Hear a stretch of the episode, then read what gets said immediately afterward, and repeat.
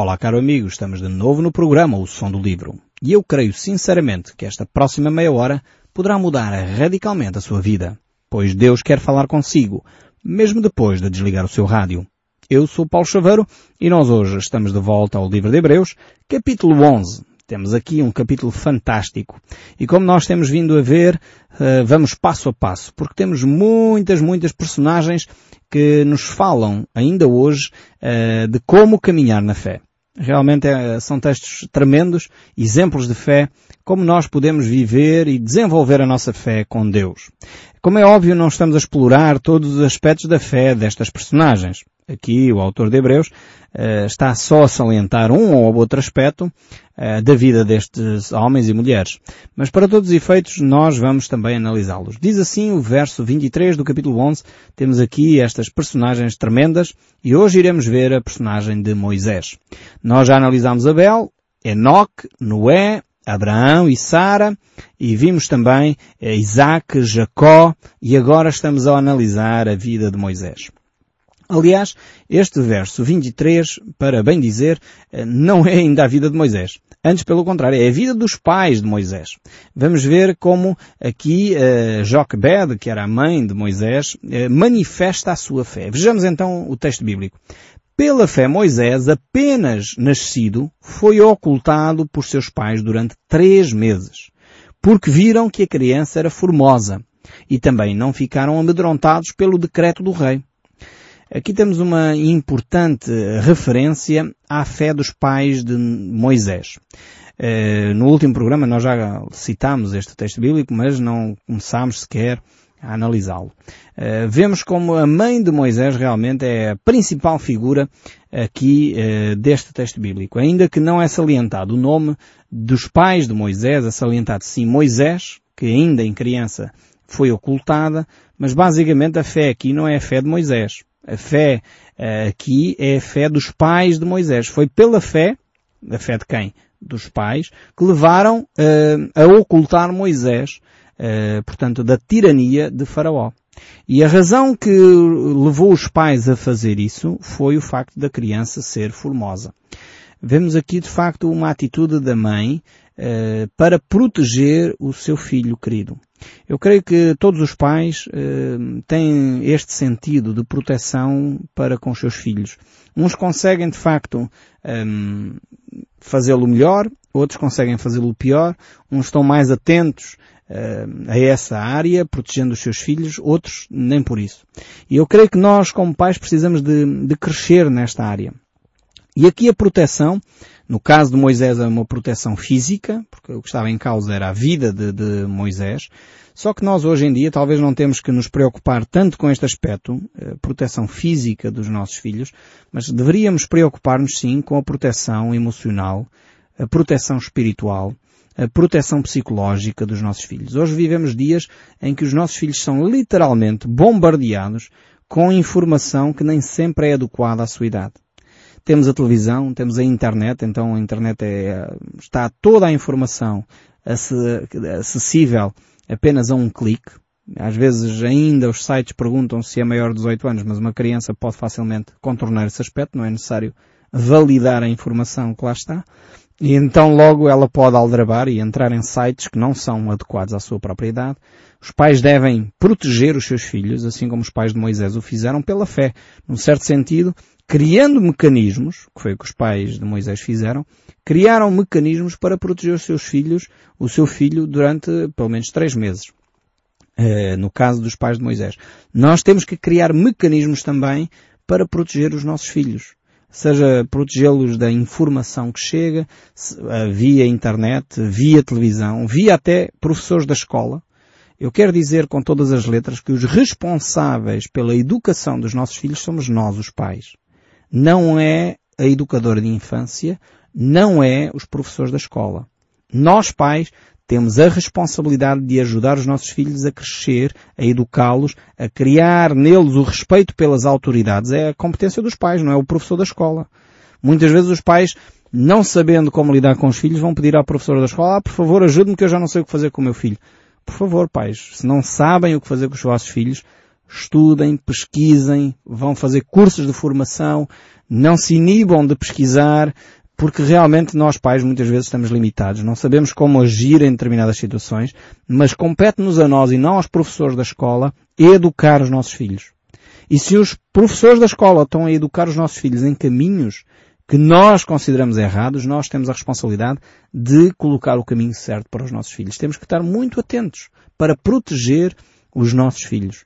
E no caso aqui, os pais de Moisés fizeram isso porque consideravam de facto que Moisés era uma, uma criança muito bela. Uh, e certamente uh, Deus tinha planos para essa formosura. Aliás, o texto bíblico no livro dos Atos, capítulo 7, verso 20, confirma isso. Não era só bela aos olhos dos pais, como também era bela aos olhos do, do, do próprio Deus. Diz assim o texto bíblico em Atos 7, 20. Porque esse tempo nasceu Moisés, que era formoso aos olhos de Deus. E por três meses foi mantido na casa dos seus pais vemos que realmente Moisés deveria ser uh, uma figura, em termos de, de beleza humana, extremamente interessante. Uh, e provavelmente também em termos de, de, beleza interior, porque a beleza não é só o seu exterior, a, a aparência física. Ainda que aqui, uh, com uma criança de três meses, o que certamente se salientava era a sua beleza física. E vemos que ela é de facto uma criança bela e por isso mesmo levou os seus pais a exercitarem a sua fé. Então não tem mal nenhum, de facto, agirmos em fé para proteção dos nossos filhos. Antes, pelo contrário. E, e nesse sentido nós hoje temos muito trabalho para fazer. Uh, precisamos realmente de homens e mulheres que assumam corajosamente a educação dos filhos, percebendo que é a responsabilidade deles e não dos professores, não dos educadores, não da igreja. Eu digo isto com todas as letras, não tenho receio, não é a igreja que é responsável por educar os seus filhos, é você. Eu já tenho contado essa história, não sei se o fiz aqui. Uma vez uma senhora chegou perto de mim, tinha o filho com problemas na área da toxicodependência, um jovem adolescente, com 13, 14 anos, eh, e ela vinha, nunca tinha vindo à igreja, mas foi lá, bateu à porta, queria ajuda. E eu, ok, como é óbvio, queremos ajudar, auxiliar uh, todas as famílias que estão em dificuldades. Mas ela dizia, ah, talvez aqui o meu filho possa encontrar um rumo. E eu perguntei, e você? Acha que esse rumo é certo para si? Porque se você acha que é bom para o seu filho, a pergunta é, você acha que é bom para si? Porque se não é bom para si, não é bom para o seu filho. E muitas vezes as pessoas querem que o filho vá à igreja, vá lá ao grupo para ver se se livra das drogas ou se livra dos vícios ou dos maus amigos, uh, mas depois achamos que aquilo não é bom para nós. Então se não é bom para nós, não pode ser bom para os nossos filhos. Temos que ser coerentes no mínimo. Temos que aprender a proteger os nossos filhos realmente. Como é que nós vamos mandar um filho a uma comunidade cristã ou uma outra comunidade qualquer se nós próprios não fomos lá para verificar se aquilo é bom ou mau? Temos que tomar atenção. Como é que nós vamos deixar os nossos filhos ver programas de televisão, determinados programas, se nós próprios não, não conferimos os programas? Como é que nós vamos permitir que os nossos filhos adquiram determinados conteúdos nas escolas sem nós próprios estarmos inteirados acerca desses conteúdos? Como é que nós vamos permitir os nossos filhos aceder à internet se nós próprios não temos o cuidado de verificar o que é que eles andam a ver na internet? Alguém deu, deu um exemplo interessante um dia. Uh, que a mim marcou-me bastante. Eh, essa pessoa não fixei um nome e pe tenho pena para não lhe dar os devidos créditos, mas ele disse a certa altura o seguinte, você teria a coragem de enviar o seu filho com 10 ou 12 anos para uma cidade com 100 milhões de pessoas sem que ele conhecesse minimamente quem lá está? É assim quando deixamos os nossos filhos livremente aceder à internet. Estão cerca de 100 milhões de pessoas a utilizar a internet e nós dizemos, ah, coitado está ali no quarto, não faz mal, ele está a brincar na internet. Cuidado, não sejamos ingênuos, deixemos uh, de lado essas ideias ingênuas de que estão em casa, estão seguros. Não estão. Cuidado, protejamos os nossos filhos cuidadosamente, assim como fizeram os pais de Moisés. Os pais de Moisés, pela fé, protegeram o seu filho e não temeram as represálias uh, de Faraó, que seriam certamente represálias sérias. Uh, uh, o risco deles terem protegido Moisés era provavelmente a perda de vida de toda a família, não era uma multa ou uma coisa assim do género. Faraó iria punir severamente a família que tivesse desobedecido às suas orientações. Mas o verso 24 ainda prossegue. Pela fé Moisés, quando já feito, recusou ser chamado filho da filha de Faraó preferindo ser maltratado junto com o povo de Deus ao usufruir os prazeres transitórios do pecado. Agora aqui sim temos a fé operante de Moisés. E Moisés, pela fé, recusou tudo aquilo que a corte uh, egípcia poderia uh, promover, poderia dar. Agora não estamos a falar de coisa pequena. Faraó era, uh, e o Egito era simplesmente a maior potência da sua época. Estamos a falar do país mais desenvolvido do seu tempo. E Faraó era o governador, portanto o imperador mais importante daquela altura. Estamos a dizer que Moisés recusou uh, estar ao lado da pessoa mais importante do mundo. Não sei quem é que você considera hoje mais importante. Coloque lá um nome de um presidente, de um artista, enfim, da pessoa que você considera mais importante. E Moisés disse, eu não quero conviver com esta pessoa. Eu não quero usufruir das riquezas que ele tem. Eu não quero de, uh, depender uh, da ciência, da, da, oportunidade que tenho de acesso à informação, de acesso ao conhecimento, de acesso à comodidade, de acesso ao prazer. Eu recuso isso para viver dentro da vontade de Deus tremenda esta decisão de Moisés. Requeria, de facto, muita e muita fé. Uh, certamente Moisés uh, foi um homem que foi formado em toda a ciência do Egito. Ele conheceu, andou na faculdade, digamos assim, de, do Egito. Uh, todo aquele conhecimento estava acessível a Moisés. E nós podemos confirmar isso em Atos capítulo 7, onde vemos quem era de alguma forma Moisés até aos seus 40 anos. Podemos ler esse texto bíblico. Atos, capítulo 7, diz assim, verso 20. Por esse tempo nasceu Moisés, que era formoso aos olhos de Deus, e por três meses foi ele mantido na casa do seu pai. Quando foi exposto, a filha de Faraó o recolheu e criou como seu próprio filho. E Moisés foi educado em toda a ciência do Egito e era poderoso em palavras e obras. Veja bem aqui interessante que Moisés aqui era poderoso em palavras e obras. Quando se encontra com Deus, ele diz que não, não conseguia falar bem. Curioso como as coisas mudam. Depois o texto continua. Quando completou 40 anos, veio-lhe a ideia de visitar os seus irmãos, os filhos de Israel. Vendo um homem, tratado injustamente, tomou-lhe a defesa e vingou-se o oprimido, eh, matando o egípcio. Ora, Moisés cuidava que os seus irmãos entenderiam que Deus os iria salvar por intermédio dele. Ele aqui já estava convencido que ele era o libertador da nação de Israel. E ele achava que os israelitas iriam entender isto. Vejam bem. Eles, porém, não compreenderam. E no dia seguinte aproximou-se de uns que brigavam, procurando reconduzi-los à paz, dizendo, Homens, vós sois irmãos, porque vos ofendeis um ao outro. Mas o que agredia ao próximo replicou dizendo, Quem te constituiu autoridade e juiz sobre nós? Com esta afirmação, Moisés ficou logo preocupadíssimo. Quer dizer, ele percebeu que afinal uh, o povo não estava, enfim, a aderir uh, como ele imaginava. Eh, Moisés estava com 40 anos, ele achava, bem, é agora na força da vida que eu vou ser capaz de libertar o meu povo, vou retirar o povo da escravidão e do, do trabalho forçado, afinal de contas, eu tenho toda a formação científica necessária, tenho toda a formação militar necessária. Alguns uh, historiadores consideram que Moisés uh, provavelmente era o comandante em chefe das forças armadas egípcias. Uh, logo a seguir, uh, portanto, a Faraó. Faraó era o chefe supremo e ele seria um dos uh, principais responsáveis pela força armada egípcia. E, e, talvez aqui Moisés pensou, bem, eu tenho todas as condições, tenho o exército na mão, tenho o povo de Israel do meu lado, provavelmente tenho todas as condições para libertar o povo de Deus. Só que não era o tempo de Deus. O povo de Israel não estava ainda uh, no ponto para ser liberto. E isto traz-nos muitas lições, como é óbvio. Uh, nós temos que entender que os métodos dos, uh, que Deus usa não são os mesmos que nós usamos. A Bíblia nos mostra claramente que a obra de Deus não é feita nem por força nem por violência, mas pelo Espírito de Deus. E ainda que Moisés tivesse todo o conhecimento humano, toda a metodologia humana, conhecesse os sistemas e a psicologia humana da época, soubesse estratégias militares, eh, não era essa a via que Deus queria usar eh, para libertar o povo de Israel.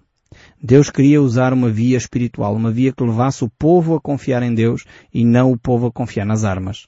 Por isso mesmo era necessário não sabedoria humana, mas sabedoria de Deus. Porque a sabedoria humana incha sabedoria humana não é igual à sabedoria de Deus. Então Moisés aqui tentou libertar o povo pela força. Chegou lá, viu uma, um egípcio bater no israelita, chegou lá, deu cabo dele e pensava ele que estava a fazer uma grande obra. Assim que no dia a seguir eh, havia dois israelitas a lutarem, é óbvio que ele foi lá para libertá-los, mas eles disseram logo, não, tu não és ninguém sobre nós. Quando Moisés percebeu que não era o tempo de Deus, que inclusive a sua vida estava em perigo, então ele fugiu para o deserto. Aqui mais uma situação curiosa. Por um lado era um homem cheio de força, líder do chefe uh, do exército egípcio, quando por outro lado se apercebe que o povo de Israel não está do lado dele, ele foge cheio de medo. Curioso como um homem tão valente, ao mesmo tempo rapidamente se passa uh, para um homem medroso. Hum, realmente não era o tempo de Deus. Deus queria levar Moisés para uma universidade diferente. Ele tinha estado na Universidade do Egito, uh, conhecia toda a ciência da época, tinha todo o conhecimento científico e humano que era possível adquirir, mas ele estava a tentar fazer a obra de Deus na sua carne, na sua força. E não funciona. As pessoas podem querer fazer as coisas de Deus à sua maneira, mas enquanto não se humilham e não conhecem o coração de Deus que é manso e humilde, as pessoas não, não podem fazer a obra de Deus. E foi o que aconteceu com Moisés. É verdade que ele tornou-se o maior libertador, o maior ícone uh, da nação de Israel. Mas ele teve de passar 40 anos na faculdade de Deus, 40 anos no deserto, para aprender aquilo que era de facto a vontade de Deus para ele e para a nação de Israel. Uh, então Moisés foi chamado por Deus para cumprir realmente essa grande missão. E diz ainda o texto bíblico, não, Senhor Deus, não posso.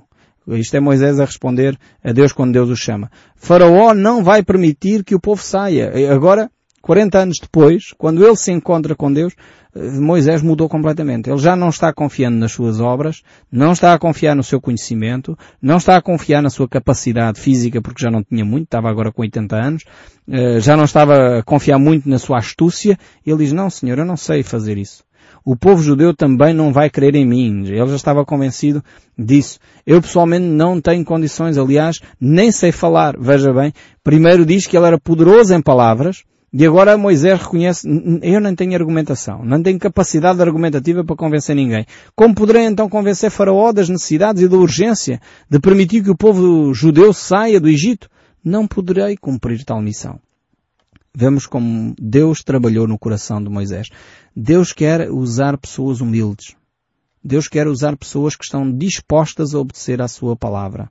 Por isso mesmo o texto bíblico lá em Hebreus 11, 24 diz, pela fé Moisés, quando já homem feito, recusou ser chamado filho da filha de Faraó.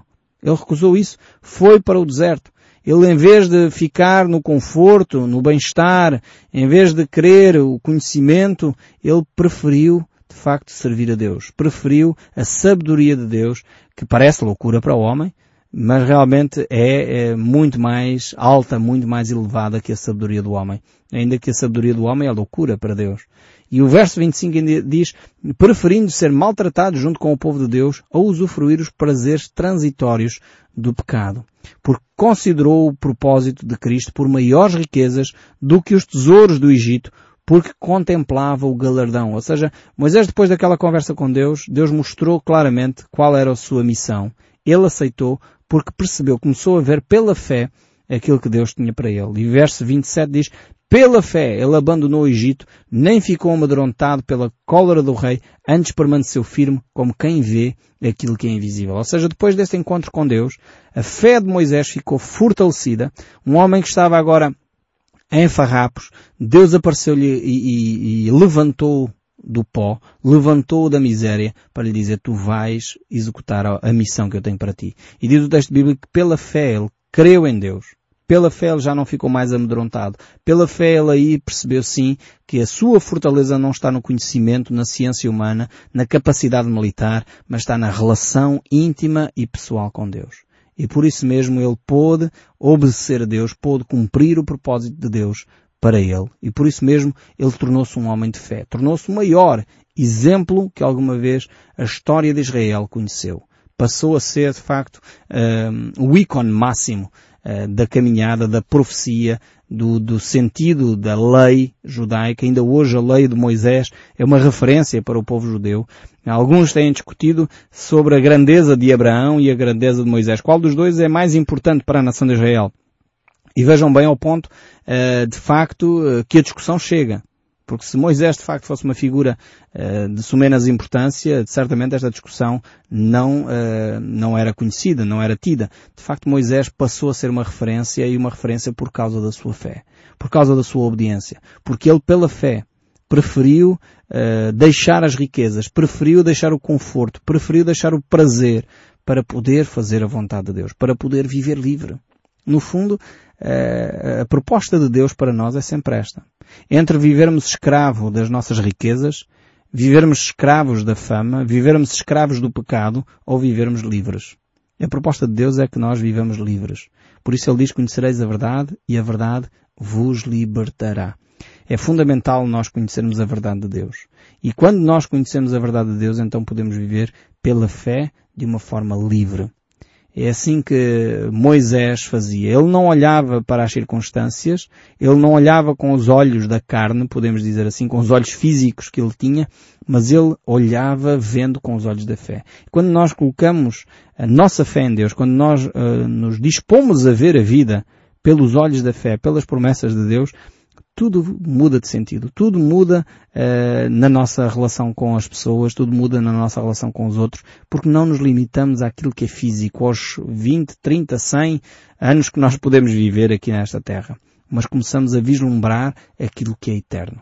E eu espero sinceramente que você possa hoje começar a olhar para a vida com os olhos da fé, possa olhar para a vida no sentido da eternidade e não só de uma vida que tem 40, 60 ou 70 anos, mas de uma vida que dura para sempre. E com essa perspectiva de uma vida eterna, você possa viver esta vida gozando da liberdade que há em Cristo Jesus para desfrutar a verdadeira paz que só Deus pode dar ao seu coração. E eu espero sinceramente que o som deste livro continue a falar consigo, mesmo depois de desligar o seu rádio. Deus o abençoe ricamente e até ao próximo programa.